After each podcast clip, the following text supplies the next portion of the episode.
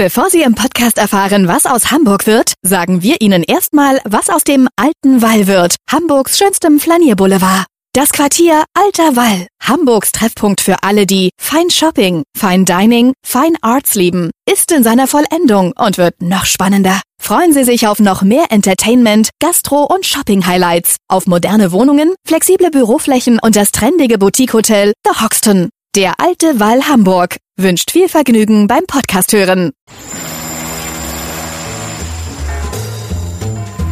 Was wird aus Hamburg? Der Podcast zur Stadtentwicklung. Hallo, moin, moin und herzlich willkommen zu einer neuen Ausgabe unseres Podcastes.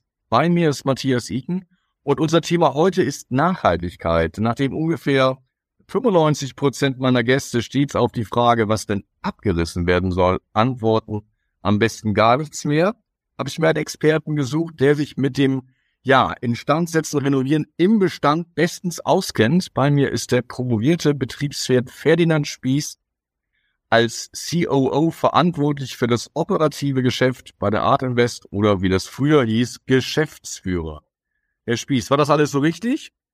Absolut. Vielen Dank. Die halbe Miete, wenn die Vorstellung gelingt, dann können wir ja ganz locker wirklich anfangen. Sie sind kein Hamburger, sondern ein Münchner, sodass ich die Hoffnung habe, dass wenn ich Sie jetzt nach Ihrer Lieblingsstadt frage, dann eine andere Antwort kommt als sonst. Also ich glaube, ich kann ganz klar sagen, dass ähm, es eine sehr starke Verbindung auch bei mir privat zwischen München und Hamburg gibt. Und wenn ich nicht in München leben würde, dann würde ich ganz klar in Hamburg leben. Und das schlägt sich auch in dem nieder, dass wir als Firma, als Artemis Real Estate auch wirklich ähm, ja, sehr aktiv in Hamburg sind. Und ich klar sagen kann, ähm, wir haben in keiner anderen Stadt so viele Bestand gebaut wie in, wie in Hamburg. Und für mich persönlich ist Hamburg auch eine der vielfältigsten Städte und damit auch lebenswertigsten. Und ähm, ja, und bewundere ganz offen gesprochen auch das bürgerliche Engagement in, in Hamburg, das gerade im Vergleich zu einer ehemaligen Residenzstadt wie München, ähm, finde ich heute noch sehr, sehr deutlich spürbar. Ähm, und was sich auch in den Gebäuden niederschlägt. Wenn Sie so positiv auf Hamburg schauen, was ist denn Ihr Lieblingsstadt? Ja, da muss ich ganz ehrlich sagen, und das ist halt dann nicht so hamburgerisch, aber es ist wirklich die, die Innenstadt. Ich ähm, liebe diesen Flair mit der Binnenalster und den verschiedenen Flails dazu, die tollen Stimmungen, die dann mit dem historischen Gebäude entstehen. Ähm, das ist für mich und dann natürlich auch mit dem Zugang zum Hafen runter. Das ist für mich einfach, wo ich auch ganz praktisch sagen muss, mich am meisten aufhalte, wenn ich in Hamburg bin. Und das schätze ich sehr. Gibt es da so ein Lieblingsort ganz konkret, wo Sie dann mal zuerst hingehen, wenn Sie in Hamburg sind? Ja, also ich muss ganz ehrlich sagen, es gibt, ähm, also ich stehe unheimlich gern auf der, ähm, an der, an der ähm, Brücke zwischen Neuen Wall und Alten Wall, äh, die, die ähm, äh, Dönhoffbrücke, wo man wirklich den Blick auf die, in die eine Richtung, Richtung äh, Altstadt und auf der anderen Seite Richtung Hafen. Das ist so für mich einer der Orte, wo ich ja gerne mal ein Bier trinke oder gerne einfach morgens mal kurz ein, ein Franzbrötchen auf eine Besonderheit, die ich sehr schätze in, in Hamburg zu mir nehme, bevor ich mich dann in den Alltag stürze. Ihr Lieblingsgebäude? Ja, da bin ich vielleicht doch ein bisschen befangen. Das, ähm, das ist wahrscheinlich wirklich ähm, das Gebäude am Alten Wall mit dem äh, Museus Kunstforum als Nutzer und ähm, ja, ich persönlich finde auch sehr schöne Gastronomie und Einzelhandel. Das äh, und den Blick auf das wunderschöne Rathaus, das ist wahrscheinlich dann doch natürlich auch, weil wir da mitgewirkt haben oder weil wir das umgebaut haben äh, die letzten zehn Jahre. Ähm, wahrscheinlich auch mein Lieblingsgebäude. Ich hoffe, es nimmt mir keine übel, dass ich jetzt sozusagen ein eigenes Gebäude genommen habe. Ja, wenn Sie jetzt ein eigenes Gebäude abreißen, ist das in Ordnung. ja, ein Gebäude, das ich abreißen würde. Ja. Ja, vielleicht um, um, um in der Gegend zu bleiben, ist vielleicht das Parkhaus am Ende des alten Waldes. Das ist immer so ein Gebäude, wo ich denke, so zentral gelegen, äh, auch toll am Blade etc. Da könnte einfach eine bessere, attraktivere Nutzung sein. Selbstverständlich ganz bewusst sein, dass Mobilität in der Stadt auch ganz, ganz wichtig ist, lebenswert zu machen. Aber vielleicht fehlt man da eine alternative Lösung und, und, und da ähm, was anderes hinzubauen, das hätte ich persönlich ganz schön. Das ist ja ganz spannend, weil wir in Hamburg ja derzeit schon zwei Parkhäuser haben, die, wo bestehende Parkhäuser umgebaut und umgewidmet werden sollen. Sind das eigentlich auch Gebäude, die man vernünftig aus dem Bestand heraus neu entwickeln kann? Oder muss man da feststellen, wie das ja auch in dem Gröninger Rufbeispiel jetzt gerade festgestellt werden musste, dass das eigentlich Gebäude sind, die man kaum umwidmen kann, aufgrund der niedrigen Geschossdecken, aufgrund der Probleme auch durch Öl und Benzin, was offenbar teilweise den Beton zerstört hat. Also gibt es so Gebäude, wo man sagen muss, die kann man nur abreißen? Ja, das, das muss man leider sagen. Also historisch gesehen sind Parkhäuser ja, ähm, ja wichtige Bestandteile einer Stadt und ähm, haben dementsprechend oft gute zentrale Lagen. Ähm, aber es gibt eben auch wirklich Einschränkungen und gerade wenn es ältere Parkhäuser sind, so sind die zum Beispiel der Bodenbelag nicht optimal versiegelt oder die Versiegelung ist nicht gepflegt worden und damit sind dann ähm, verschiedene ja, Stoffe in den Beton zum Beispiel ähm, eingetreten, die eine langfristige Nutzung verhindern. Dazu die Deckenhöhe, das ist auch allgemein was, was beim Bauen im Bestand ist. Links ein, ein Gebäude zu Decken, wo die Menschen nicht gerne aufhalten zu entwickeln. Aber es werden ja auch neue Gebäude gebaut und da gibt's neue Parkhäuser und da gibt es auch ganz spannende hybride Konzepte. Ich habe gerade neulich in Paris zum Beispiel eins besichtigt. Da ist in den oberen Stockwerken Studenten wohnen und in den unteren St äh, Stockwerken Parkhaus ist ähm, der Nutzung entsprechend auch in der Nähe eines Unicampuses. Und sobald kein Bedarf mehr für die Stellplätze geben sollte, kann man jederzeit dann diese Stockwerke umwidmen in ähm, ebenfalls Studentenwohnungen oder Apartments im weitesten Sinne. Und das sind Konzepte, wie ich persönlich finde, man sollte mit Parkraum, aber auch allgemein mit Mobilität umgehen, weil Flexibilität, das heißt immer an veränderte Nutzungsbedingungen sich orientieren hat, das ist wirklich nachhaltig. Hm. Ganz interessant ist ja, wenn man so, so schaut, Sie haben ja viel mit Bauen im Bestand gemacht. Das ist ja etwas, was man jetzt aufgrund der CO2-Bilanz ähm, immer stärker in den Fokus nimmt. Haben Sie da eigentlich so Erfahrungen, dass so gewisse Gebäudeklassen sich gut quasi umbauen lassen und andere eher schwierig sind? Also zum Beispiel, was das ja. Alter der Gebäude betrifft?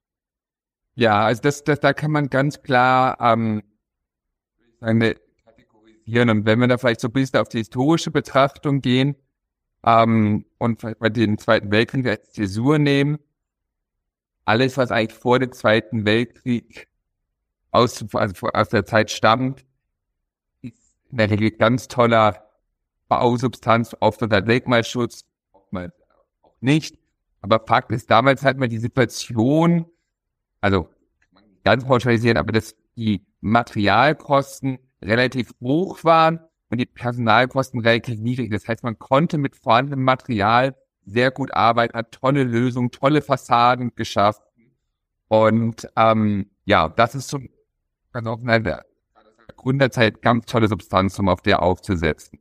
Weil wir auch noch seit 20er Jahren, äh, das, äh, wir sagten, bis zum Weltkrieg auch da, ist die Qualität noch so gut, dass man damit gut arbeiten kann? Also da ist auch äh, viel kaputt gegangen im Weltkrieg oder eben auch schon aus dem Markt genommen worden, was nicht mehr geeignet war. Aber was heute noch gibt, was es heute aus der Zeit gibt, ist in der Regel ja eine sehr gute Qualität. Und schwieriger wird es dann, was nach dem Krieg gebaut. Sie sagen es. Also das, das ist, das, da ist eben ja auch aus der Not oft gebaut worden, mit dem Fall dann noch weniger Material. Ähm, und auch zum Teil notdürftige Lösungen. Zum Teil findet man auch Situationen, die heute ja man nicht mehr umsetzen würde äh, oder baurechtlich gar nicht mehr zulässig wären. Und ähm, ja, und als die Wirtschaftswunder losgingen, wurden dann auch neue Stoffe entwickelt, auch eben leider zum Teil Schadstoffe wie Asbest. Das heißt, da haben wir so eine Phase, wo, wo auch mit Baumaterial gearbeitet wurde, was eben ja heute entfernt werden muss. Und ähm, ja, und dann sozusagen mit den 80er, 90ern ist eigentlich sehr gute Gebäudesubstanz äh, unterm Strich entstanden, auf die man sehr gut aufbauen kann. Das ist ja ganz interessant, weil wir haben hier in Hamburg auch schon Häuser abgerissen, die vom Ende der 80er Jahre stammen, weil man gesagt hat, damit kann man heute nichts mehr anfangen. Und das ist nur wirklich man gerade 30 Jahre her. Ja, also es ist immer schwer natürlich zu pauschalisieren, aber was natürlich Fakt ist mit im Rahmen dann 80er, 90er, auch 2000er auch mit den Einsätzen des Computers, zum Beispiel bei der Berechnung von optimalen Statiken, hat man an der einen oder anderen Stelle auch halt überoptimiert und ganz plastisch machen, Decken konzipiert, dass ähm, dünn sind. Das ist wirklich vielleicht gerade auch eine Wohnnutzung, aber wenn man das zum Beispiel umwandelt auf eine Büronutzung, kaum noch zulassen.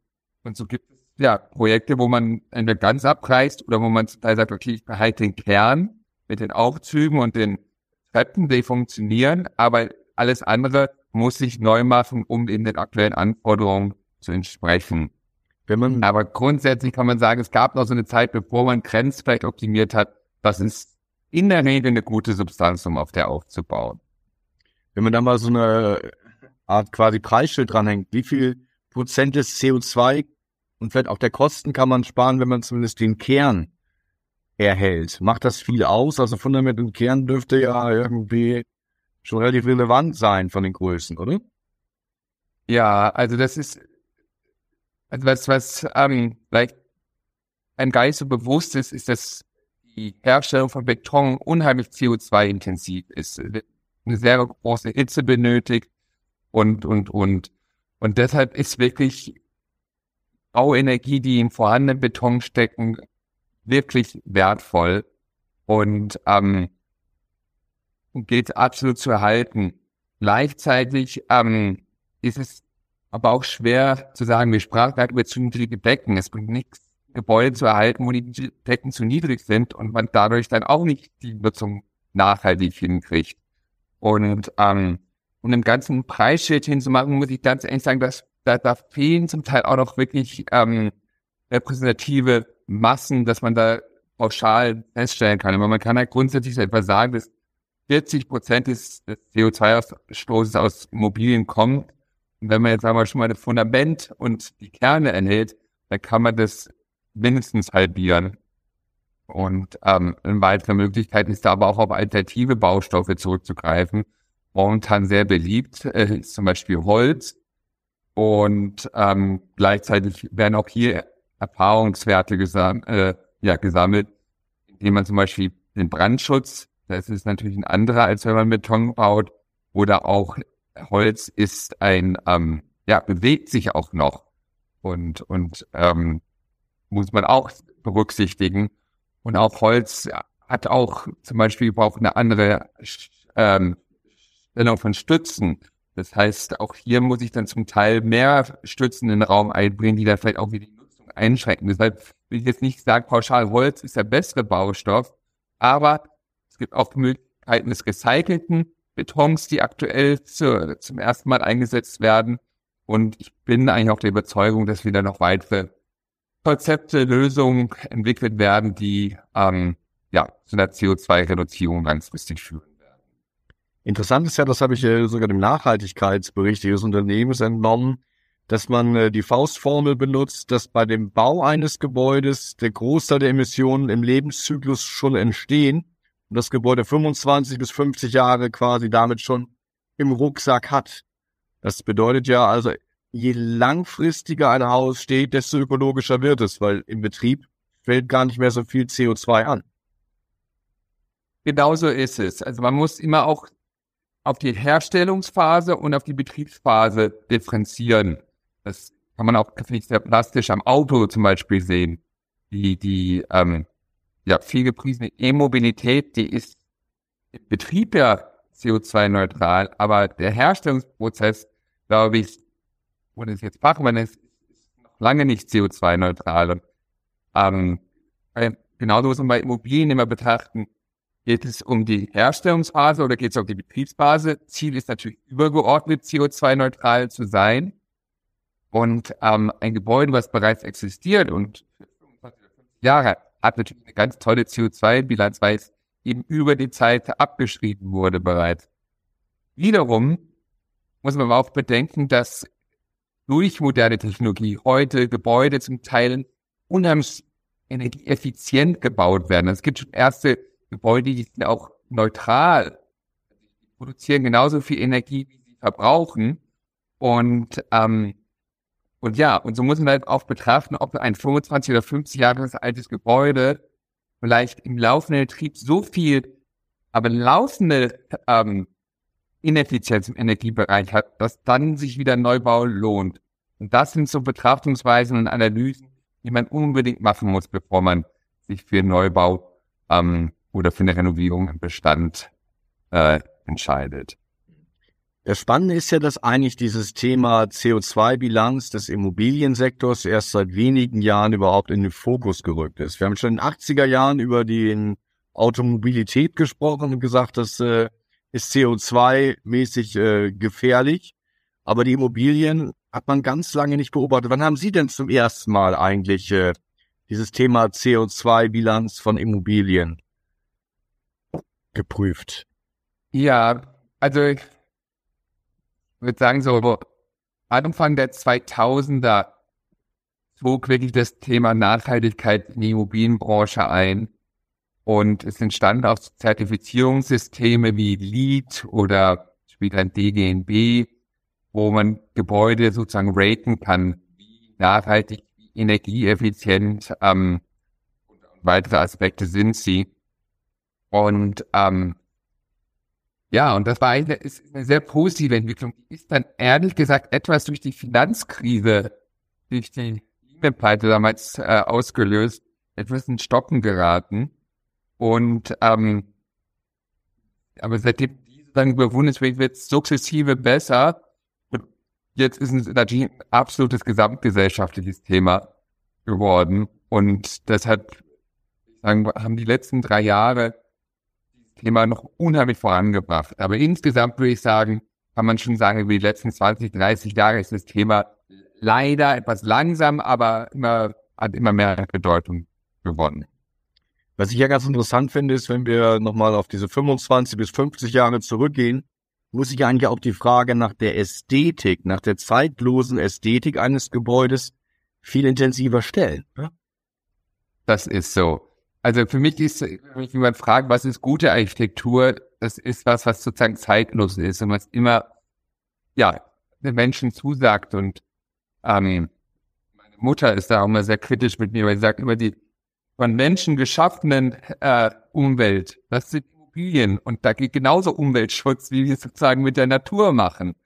Und deshalb finde ich es auch ganz, ganz wichtig, dass wir ja auch den ästhetischen Aspekt damit einbeziehen und auch ähm, mit Stadtplanung und, und anderen Kompetenzen immer intensiv daran arbeiten, dass auch ästhetische Lösungen rauskommen, die vielleicht für das Grundstück, aber auch da über die Grundstückgrenzen hinaus, das heißt im stadtplanerischen Bezug oder auch ähm, als Quartier funktionieren. Und da ist natürlich auch ein ganz, ganz wichtiger Aspekt bei, bei dem Ästhetischen. Und da muss ich aber auch ganz ehrlich sagen, da gibt so tolle Lösungen, auch wie man sozusagen eine Fassade im Bestand bearbeiten kann. Polierung, also ähnlich wie Taxis ja heutzutage nur noch poliert werden und man es aber kaum erkennt, kann man auch Fassaden polieren. Das heißt, du kannst die technisch eine einwandfreie Fassade, die vielleicht ästhetisch überhaupt nicht mehr ansprechen ist, durch Folierung, also mit relativ niedrigen Einsatz, ganz andere Erscheinungsbild ähm, herstellen. Und ähm, ja, und Ästhetik ist natürlich, also weil, ich meine, also was ist eine gute Immobilie? Und da sagte mal ein, ein, ein, ein väterlicher Freund zu mir, eine gute Immobilie ist eine genutzte Immobilie. Und damit eine Immobilie genutzt ist, braucht sie eben auch eine Ästhetik. Da ähm, finde ich auch hochspannend, sozusagen intelligente Lösungen mit minimalem Ressourceneinsatz und maximalem Ergebnis zu entwickeln. Wir haben ja vorhin schon kurz über Ihr Projekt in, in Hamburg gesprochen. Hier haben Sie ja sehr viel im Bestand gebaut. Da hat man ja auch eher unscheinbare Gebäude, wenn ich zum Beispiel ähm, an das ehemalige Bucerius Kunstforum, wo jetzt das äh, Modegeschäft Uniqlo drin ist, das hat man ja vorher kaum wahrgenommen. Und das ist natürlich auch durch den Umbau, sage ich mal, wieder ganz neu erstrahlt. Ja, also da, da, das ist das ist auch eine der Herausforderungen bei Bauen im Bestand. Ähm, die Gebäude sind nicht digitalisiert, es gibt historische Pläne oftmals, aber gleichzeitig gibt es eine Immobilie, auch gerade wenn sie bald über 100 Jahre alt ist, durch mehrere Hände. Und der eine geht da bewusster und der andere unbewusster mit dem historischen Bestand um. Und ähm, in dem Fall, also oft ist es auch negative Überraschungen, dass man ein, ein, ein, eine Verkleidung, eine Decke aufmacht und auf einmal sieht, huch, was ist denn da? Oh nein, da müssen wir ganz noch viel größer eingreifen, als wir geplant haben. Aber manchmal gibt es auch positive äh, Fälle, dass man wirklich eine Decke abnimmt und auf einmal eine ganz tolle Beckenbild oder eine ganz tolle Zeichnung oder Klöpperhaus am Rödingsmarkt, da haben wir dann ganz tolle historische Fliesen gefunden. Ähm, und so ist es wirklich, also auch macht es da richtig, richtig Spaß, wenn man dann so ein, sagen wir so ein, ähm, ja, ein Schätzchen, was aber erstmal gar nicht mehr als Schätzchen wahrgenommen wurde, weil so viel ähm, verschlimmbessert wurde sozusagen an dem Gebäude, weil da immer wieder eine Wand vor die Wand gezogen wurde und dann mal ein Treppenhaus, was funktional ist, oder der Brandschutz erfüllt, aber weitgehend darauf geachtet wird, eingesetzt wird. Und wenn man dann da behutsam rangehen kann und, und, und, und das Wissen ausplatzen kann und dann aber auch wirklich halt die Gebäude in Szene setzen. Zum Teil ist es auch gar nicht mehr, dass man nur historisiert davor geht, sondern gerade in dem Gebäude, von dem Sie sprechen, haben wir zum Beispiel eine Glastreppe eingesetzt und ähm, ja, und damit wirkt der ganze Raum ganz anders, als wenn das sozusagen eine massive Treppe aus Holz oder Beton ähm, wäre. Und ja, und so macht es wirklich Spaß, Räume neu zu inszenieren. Und dabei hat Herz, ja, wenn ich da, da mal reingrätschen darf, Hand aufs Herz. Also ich kann mir vorstellen, das ist wunderschön, wenn man alte Fliesen findet, aber denkt man dann nicht auch, oh Gott, jetzt kommt wieder der Denkmalschutz, dann wird's noch teurer? Ja, also Denkmalschutz hier hat vielerlei ähm, Schichten. Ähm, auf der einen Seite, glaube ich, sind in der Gesamtgesellschaft äh, ist ganz, ganz wichtig, dass wir Denkmalschutz haben, dass historische Sachen erhalten bleiben. Ähm, das finde ich auch persönlich toll, dass wir in unserer heutigen Gesellschaft in der Lage sind, wirtschaftlich, aber auch organisatorisch sowas abzubilden. Und, und ähm, Denkmalschutz kann sogar auch, auch Vorteile bringen für gewisse Strukturen. Also es gibt ja eine Sonderabschreibung oder ähm, steuerliche Vorteile, andere steuerliche Vorteile, die mal einhergehen. Ähm, zum Teil ist es auch anstrengend, sagen, dass dann ähm, ja gesagt wird, oh, das ist ja eine tolle Fließe, die müssen wir jetzt hier aber ganz machen, die Fließe gibt's gar nicht mehr, die muss dann nachgebrannt werden und und und. Es gibt aber im Denkmalschutz ganz klar die Auflage, dass wenn wirtschaftlich nicht mehr verhältnismäßig ist, dass der Denkmalschutz dann nicht mehr umgesetzt wird. Aber das können Sie sich ja vorstellen, das ist im Alltag eine sehr intensive Diskussion, die man da hat. Und vor allem auch natürlich die Abstimmung. Man kann ja nicht dauernd den Denkmalschutz ähm, Vertreter mit auf der Baustelle haben und sagen, wie machen wir das, wie machen wir das, sondern man muss sie dann immer wieder Meilensteine setzen sich dann abstimmen. Das ist natürlich im Bauablauf grundsätzlich erstmal herausfordernd. Aber persönlich bin ich die Überzeugung, dass diese Herausforderungen grundsätzlich den Aufwand wert sind, wenn man sieht dann auch im Ergebnis. Hm. Stichwort Bauen im Bestand jetzt hier in Hamburg. Nach dem äh, alten Wall kommt ja jetzt quasi auch die Verlängerung Sofitel. Auch da soll im Bestand gebaut werden. Was wird da erhalten? Was fällt weg? Ja, in dem Fall ist es wirklich ganz klassisch ähm, die Stadtreparatur der, dieser Bereich des alten Walds wurde ähm, weitestgehend kaputt gegangen und wurde dann nach dem Krieg ähm, ja aufgebaut, unter anderem auch äh, von der Post, äh, wie der heutigen Telekom und äh, ja, zum Teil sehr funktional und zum Teil aber auch Freiflächen gelassen, die vielleicht gar nicht so städtebauerisch nachvollziehbar sind. Und da wird jetzt sozusagen wirklich an den historischen Konzipierungsseiten mal sich orientieren ähm, zum Teil Substanz, die eben nicht mehr verwertbar ist, abgerissen und wiederum aber Substanz, die wir so, wie sie steht und liegt, als, als sagen wir mal, zurückgebaut und als, als, als Betonkern weiter genutzt. Und so kommen wir da etwa so auf 50-50, was wir verhalten können und was wir abreißen müssen. Und ähm, ja, daraus entsteht jetzt ein ja, neues Quartier mit ähm, einer den aktuellen Anforderungen ähm, und Nachfrage sich orientierten ähm, Quartier mit gewerblicher Nutzung in Form von Einzelhandel, Büro, Hotel, aber auch Wohnen wird da möglich sein. Wenn wir jetzt ein bisschen in die Zukunft schauen, glauben Sie insgesamt, dass wir also uns beim Bauen total umstellen müssen, dass wir kaum noch abreißen, dass wir anders bauen, dass wir alle Stoffe recyceln oder wohin geht da die Reise? Ja, also das ist ähm, natürlich eine sehr gute Frage und wir alle nicht, aber ich halt bei der Glaskugel nicht dabei. Aber ähm, ich glaube, die Zukunft wird auf jeden Fall das von Ihnen angesprochene Thema Kreislaufwirtschaft. Das wird wirklich ein Thema werden, was ich persönlich auch, auch, auch sehr, sehr spannend finde. Das heißt, dass wir in der idealerweise Baumaterialien verwenden, die man zurückbauen kann, die man recyceln kann oder andersweitig wiederverwenden kann. Und wir neu nutzen die auch, aber jetzt ganz bewusst unter dem Aspekt sind, dass sie auch irgendwann mal ausgetauscht werden. Also auch in der Automobilindustrie gab, wurden mal Schrauben nutzt, die, die, die, ja, die giftig waren. Und dann hat man auch mal aber auf Schrauben umgestellt, die man auch leicht herausschrauben kann. Und so denke ich, wird es auch bei Immobilien sein, dass wir Materialien verwenden, die ja immer weiter verwendet werden können. Ich glaube aber auch, dass wir eben bei der Konzipierung von unseren Städten uns umdenken werden. Also früher hat man sehr in Stadtteilen und damit auch eine Nutzung gedacht. Da gab es Wohnviertel und Bürostädte und Einzel-Shopping-Center, reine Shopping-Center. Und ähm, 2016 ist erstmal wissenschaftlich behandelt worden, das Thema der, der 15-Minuten-Stadt zum Beispiel. So, dass man ohne Auto zu Fuß alle Bedürfnisse des Alltags innerhalb von 15 Minuten abwickeln kann. Das heißt Schulen, Kindergarten, Einkaufen, Arbeiten, etc. Und ich glaube, das ist was, was wir sozusagen in der Zukunft auf jeden Fall beachten müssen. Da glaube ich auch, dass wir durch die Digitalisierung, die es natürlich in allen Lebensbereichen erreicht, auch bei Immobilien viel erreichen können, dass wir den Bestand viel besser verstehen können und ähm, auch da besser einschränken, gleich gesagt, gibt es also Sachen wie BIM und so weiter, aber hier ist oft Aufwand und Nutzen noch nicht im Verhältnis.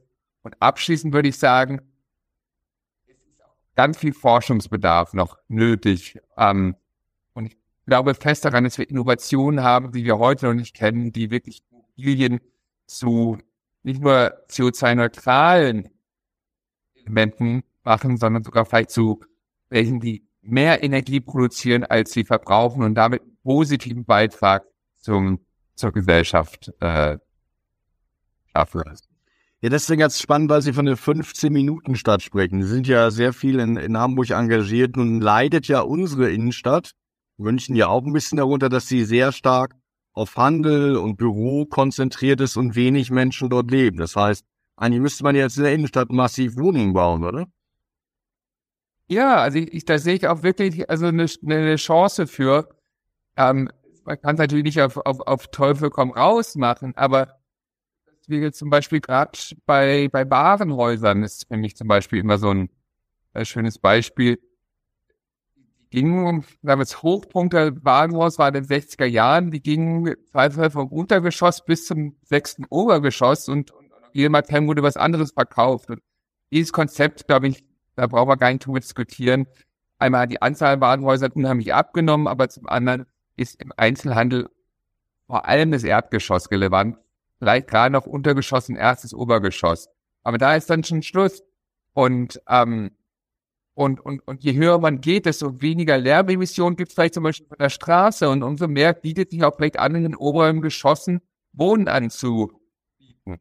Gleichzeitig kann es auch so sein, dass an Straßenzüge sozusagen, dass man die prominenten Eckgebäude eher gewerblich nutzt und dann die dazwischenliegenden Gebäude wohnwirtschaftlich macht. Also machen wir zum Beispiel jetzt bei dem vorhin angesprochenen alten Wallverlängerung, ähm, dass da wirklich dann der Mittelteil ist, der am wenigsten dem Lärm ausgesetzt ist, aber auch gleichzeitig Zugang zum Fleet hat, dass wir dem der wohnwirtschaftlichen Nutzung widmen. Und ähm, ja, und so ist wirklich eine weitere Durchmischung unserer Städte, aber auch der Stadtteillagen ganz wichtig. Weil Sie eben äh, davon sprachen, dass Häuser irgendwann also auch sogar eine positive ähm, quasi Klimabilanz haben könnten. Sie haben sich ja vorgenommen, als Unternehmen bis 2045 im Gebäudebestand, ähm, den Gebäudebestand dekarbonisiert zu haben. Das sind nur über 20 Jahre. Ist das nicht fast ein bisschen äh, unehrgeizig? ja, also es hört sich vielleicht an so mit 20 Jahren, aber also es gibt ja verschiedenste Rahmenbedingungen, die natürlich hier auch mitspielen. Das eine sind natürlich technologische Lösungen, die zum Teil erst, äh, erst gefunden werden muss. Zum anderen sind aber auch das Gebäude zum Teil, ja, für 20 Jahre auch noch von Nutzern belegt sind, wo wir gar nicht so unmittelbar eingreifen können, wie wir vielleicht wünschen. Also das heißt, man muss auch mal schauen, dass wenn ein Gebäude gerade ein Mieterwechsel stattfindet und man Zugriff auf das Gebäude hat, ähm, weil es bringt ja nichts, heute auf die Straße zu setzen, das ist ja auch nicht ähm, nachhaltig.